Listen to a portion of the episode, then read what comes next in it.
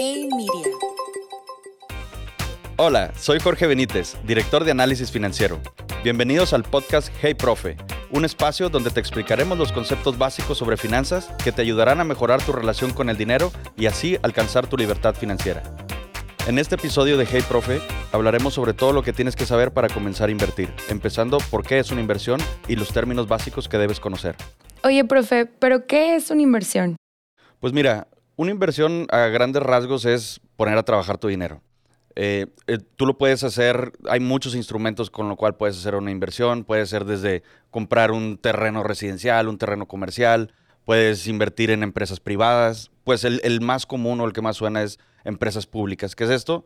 Pues invertir en el mercado de valores aún dentro del mercado de valores también hay muchas opciones. Tú puedes comprar, por ejemplo, instrumentos de deuda, que al final del día es, pues las empresas emiten deuda y tú puedes comprar un, pedazo de esa deuda y ellos te van a estar pagando un interés. O puedes comprar acciones. Estos son los dos más básicos. Las acciones al final es, tú estás comprando una pequeña parte del capital de esa empresa, o sea, tú eres dueño de una proporción de la empresa que estás comprando.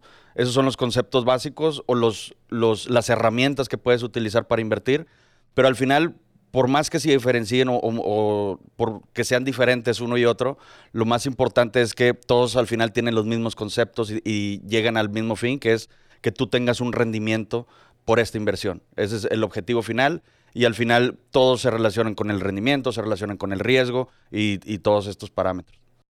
¿Y qué es un rendimiento y qué es un riesgo? Pues mira, dentro de todos los conceptos que yo pensaría de inversión, para mí estos son los dos más importantes que tienes que tomar en cuenta. El rendimiento eh, al final del día es, pues es un porcentaje del dinero que tú estás poniendo a trabajar, el cual va a hacer que se incremente ese patrimonio. Eh, por ejemplo, si tú compras una acción y tienes un rendimiento esperado de 10%, también tienes asignado un riesgo. ¿Cuál es el riesgo? Pues la incertidumbre de que no ganes ese 10%. Entonces, generalmente, a mayor riesgo que tú tomes, pues mayor es el rendimiento también que podrías esperar. Eh, por ponerte un ejemplo, si compras, por ejemplo, un terreno residencial, probablemente tu rendimiento va a ser bajo, pero también el riesgo va a ser bajo. ¿Qué, es lo que tendría que pasar para que tú no obtuvieras ese rendimiento? Pues a lo mejor una construcción que afectara la plusvalía del terreno o que se inundara o, cualquier cosa que es poco probable, entonces probablemente tu rendimiento va a estar más seguro, por decirlo de una manera, que por ejemplo si inviertes en acciones de tecnología que vayan a ser muy disruptivas y puedas tener un rendimiento muy alto, pero también el riesgo de que no se cumple ese rendimiento que tú esperas, este, pues también es mayor. Ahorita hablamos sobre lo que es un rendimiento y lo que es riesgo. ¿Qué otros conceptos son los que deberíamos de conocer al momento de querer invertir? Eh, hemos escuchado sobre la volatilidad, sobre términos como renta fija, renta variable, pero ¿cuáles son otros conceptos y qué son estos conceptos? Sí, claro.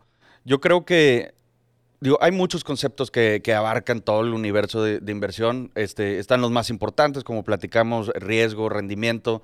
Eh, también hay otros como los que mencionas, por ejemplo, volatilidad. Volatilidad al final del día es la variabilidad que puede tener tu inversión. Por ponerte un ejemplo, si quieres regresando al ejemplo del terreno, no es, es, muy poco probable que vaya a cambiar mucho de precio. Vas a tener un rendimiento relativamente fijo, constante con el tiempo. Eso quiere decir que va a tener una poca volatilidad. Por otro lado, imagínate que compras acciones de una empresa que hace una farmacéutica, por ejemplo, que su rendimiento o generalmente el desempeño de su acción depende si sacan o no nuevas vacunas, si les dan o no patentes.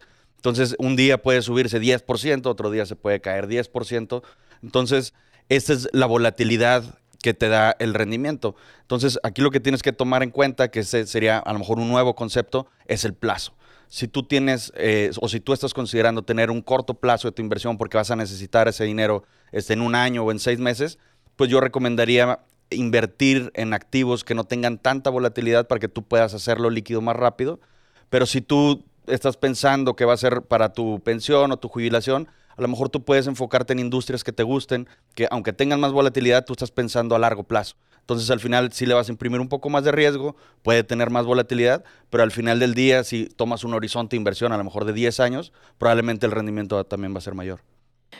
¿Y qué es un activo? Mencionaste los activos ahorita, ¿qué es un activo? Un activo es, dentro del universo de inversiones, es cualquier cosa o patrimonio que te pueda generar un rendimiento. O sea, un activo va desde el capital de una empresa, o sea, tú invertir en una empresa y que te den un cacho de, de la propiedad de esa empresa es un activo.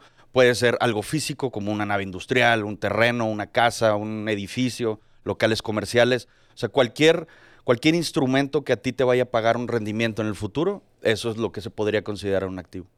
Otro concepto que tenemos que tener también en cuenta, que es muy importante al momento de hacer una inversión, es la inflación. ¿Y qué es la inflación? Pues mira, la, inflación, la, definición es el incremento sostenido de los precios. Pero, ¿qué significa? Al final, imagínate que tú tienes tu sueldo, tú ganas, no sé, 100 pesos. Y con esos 100 pesos se te alcanza un número limitado de productos. Si sube la inflación, lo que dice es que esos productos que tú puedes comprar van a ser más caros. Si la inflación es de 7%, quiere decir que esos productos incrementaron 7%. Entonces, si tu sueldo no sube por lo menos ese 7%, pues tú estás perdiendo poder adquisitivo a ti se te van a alcanzar menos productos. Entonces, al, final del día, por, eso tienes que tener en cuenta la inflación, porque tú en tu inversión tienes que tratar, o el objetivo es tratar de superar este incremento para que tú no pierdas poder adquisitivo, sino todo lo contrario, que tu rendimiento supere la inflación para que los bienes y productos que tú puedas comprar, pues sea mucho más amplio. En el próximo episodio hablaremos sobre cómo podemos empezar a invertir y la diferencia entre ahorro e inversión.